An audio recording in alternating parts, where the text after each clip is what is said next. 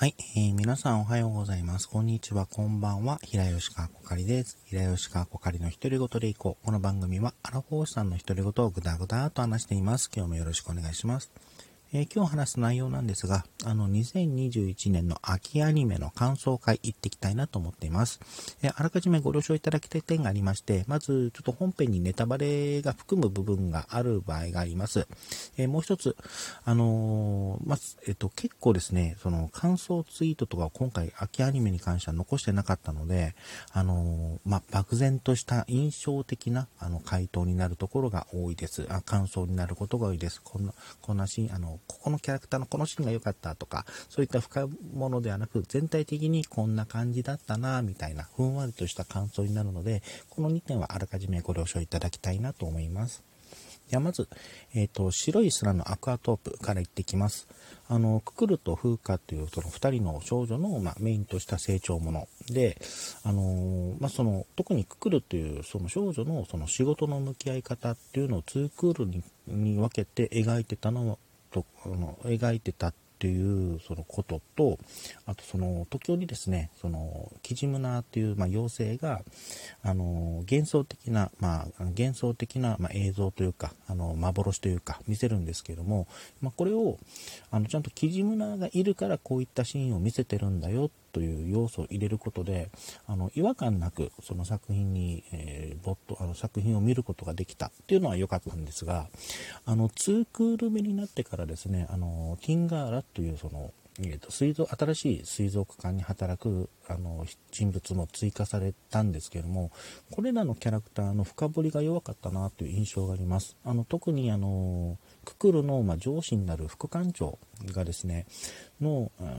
とククルにに対してすごく厳しく当たるんですけども、まあ、その理由があのきちんと描かれてなかったっていうのは個人的にはちょっともったいないっていうところがあります。あの、まあ、最終話であの館長が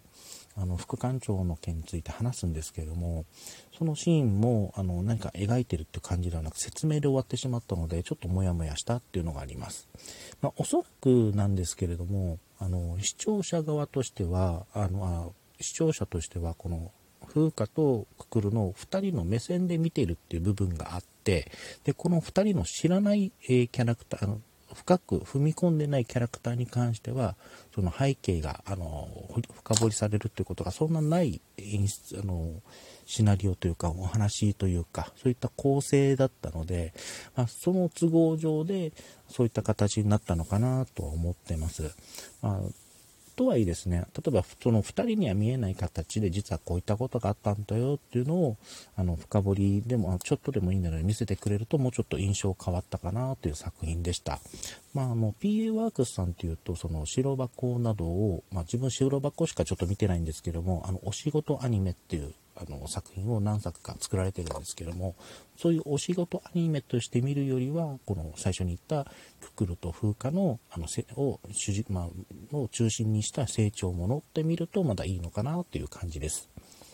えー、続けてですね、あの、先輩がうざい後輩の話になります。えー、こちら原作の、あの、まあ、ツイあの原作者のツイッターですとか、あとピクシブでも、あの、ストーリーが公開されていて、まあ、そちらの方を見てるんですけれども、あの雰囲気をそのままアニメに再現したっていう印象があります。本当にそのイメージ通りというか、そういった感じがあります。あの双葉ちゃんとあの武田先輩、えー、桜井さんと風間くん。であの夏美ちゃんあの夏美さんとあの優斗くんの関係性にも終始にもにっこりして見てたって感じですね。あと個人的にこの11話ですねのあのラスト最後のシーンがあるんですけれどもこの桜井あの気絶あの気絶した風間くんをあの桜井さんが、まあ、解剖するシーンがあって、で、そこ、その写真、まあ、ちょっとキスしてるかなっていうような、あの、シーンを、あの、近くに行った、あの、ちっちゃい女の子が、あのトイカメラで撮ったっていうシーンがあるんですけども、撮ったっていうところが、シーンがあって、で、それに対して、あの、まあ、幼女が、あの幼女とかそのちっちゃい女の子がこの写真を消しちゃうのっていうセリフを言うんですけれどもその後に桜井さんが消しちゃうのっていうあの、まあ、恥ずかしさでこの写真を消してっていう意味で消しちゃうのと言うんですけども、あの、一つのセリフに対して、その二人の、あの、別々のキャラクターが、あの、が異なる感情で、あの、感情で言う、あの、同じセリフを言うっていうシチュエーションがすんごく良くてですね、あれはちょっとあの、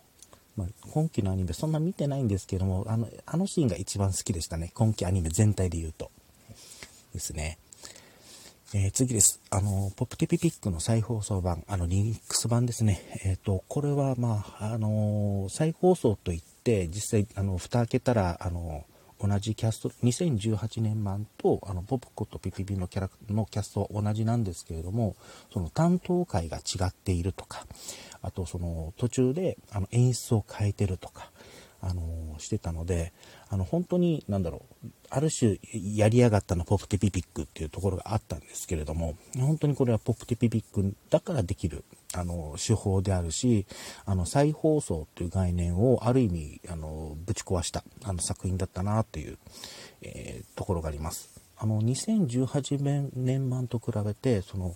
あの話数そのキャストが担当する話数によってはちょっと相性差があるのかな？があってあのまあ見方によっては2018年版の方が面白かったとかいや今回の方が面白かったっていうのがあってちょっとこのあの好みは分かれるかもしれないんですけれども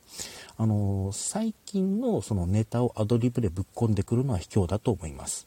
あとことまあ、2022年にどうも2期の放送が決定したらしいので、まあ、どうどう持ってくるのか、えー、気になっています。はい、えー、次に無職転生の、えー、2期になるのかな？になります。えー、原作は自分見てなくて、まあ最初あの、原作がナロー小説って聞いてたので、あの、お礼杖系かなと思ったんですけども、本当それ以上に過酷な、あの、試練というか物語だったりとか、あとさっきあの、物語の展開も読めなくて、あの、本当に見応えがありましたね。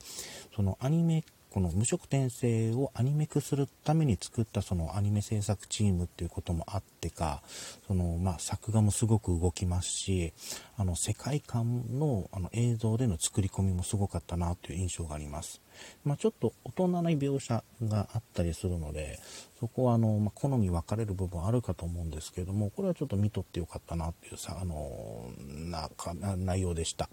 あと、その原作ではその学園祭編というところのなんか登場人物がこの、まあ、2期の最後にちらっと出てたんですけども、まあ、次やるのかちょっと期待してあの次あるのか、まあ、あったらもうあの追っかけて見ていきたいなと思ってます。えー、次に鍵などになります。あの、かえっ、ー、と、キーというゲームメーカーさんがたんが作っていたあのゲーム、あの、カノンとかエアー、あの、クラナドとかリトバス、あとは、リライトも入ってるんだったかな。あと、えっ、ー、と、あの、プラネタリアンですね。といったあの6作品のそのキャラクターが出てくるクロスオーバーの作品なんですけれども、あのまあ、自分その、えっと、キーの作品は、まあ、カノンとエアーはゲーム済みで、あのゲームプレイ済みでアニメも見ましたし、クラなどはアニメを見ていて、で、リトバスは大まかな設定だけは知ってるっていうぐらいだったんですけれども、あの、1話ごとにそのテーマ設けて、あの、話が作られていたので、あの、まあ、5分のミニアニメ、ミニアニメなんですけど、5分だったかな？ぐらいのミニアニメなんですけども、あの、普通に楽しむことができました。あと、この12話、最終話ですね。で、あの、みすずとカンナのあが出会うっていうのはこのクロスオーバーだからこそできるあの展開だったなっていうことであれ本当にやられましたね。あそこはちょっと泣きました。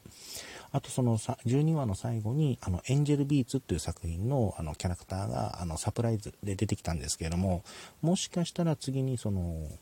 ま次、もし続きがあるとすると、このキーとあの PA ワークスっていうアニメの会社があの作ったアニメ3本あるんですけれども、あのエンジェルビーツ、あのシャーラッシャーロット、え、神様のいない日、え、この3作がもしかしたら、あの、のキャラクターが参戦するのかなという、えー、感じでした。まあ、次やったも、まあ、見たいかなと思いますね。え最後になります。ガンダムブレイカーバトログ。あの、これはあの、ガンダムブレイカーモバイルっていうキャラ、世界、んあガンダムブレイカーモバイルっていう作品と、えっと、ガンダムブレイカー3というプレイステーションだったかな？の、えっと、キャラクターが、あの、出てくる作品で、あの、まあ、えっと、GB フェスタという、そのガンプラバトルの、まあ、大会に、えー、参加、に参加するんですが、まあ、そこでちょっとトラブルに巻き込まれるみたいな話なんですけれども、あの、まあ、ゲームやってないのので、あの、細かいそのキャラクターの、あの、関係性とか、ちょっとピンとこない部分もあったんですけども、まあ、単純にそのガンプラバトルというあのところでは、まあ、今あのガンダムビルドシリーズだったりあといわゆるバトローグというあのガンプラバトルをえー、ガンプラを戦わせるアニメの、まあ、短編アニメっていうのがあるんですけれども、えー、これらを、まあ、見てた身としては、本当見応えがありました。あの、まあ、ガンダムタイプのね、あの、ガンプラの活躍が少なかったのは正直不満っていうところはあるんですけれども、あのグフぐらいしか出てなかったのかな？あありましたけれども、あのガンダムバルバタウロスという、まあ、敵キャラあの敵キャラがいるんですけども、あのバルバトスというあのガンダムがをベースにして、あのケンタウロス、まあ、よあの馬ですね、あの四つ足のあの人馬形式で出したのはあのめちゃくちゃかっこよくて、実際強かったので、あれでもう元取ったかなという感じがあります。はい、えー、こでは今回ですね、2021年の秋アニメの感想会パパッと行ってきました。2022年の冬アニメも、あの、もう放送も始まっているものもあるので、まあ、どの作品見ようか、ちょっと考えながらですね、えー、また、あの、まあ、数少なめなんですけども、見ていこうかなと思ってます。はい、では今回はこれで終わりたいと思います。お相手は平吉川子会でした。最後まで聞いていただいてありがとうございました。それではまた。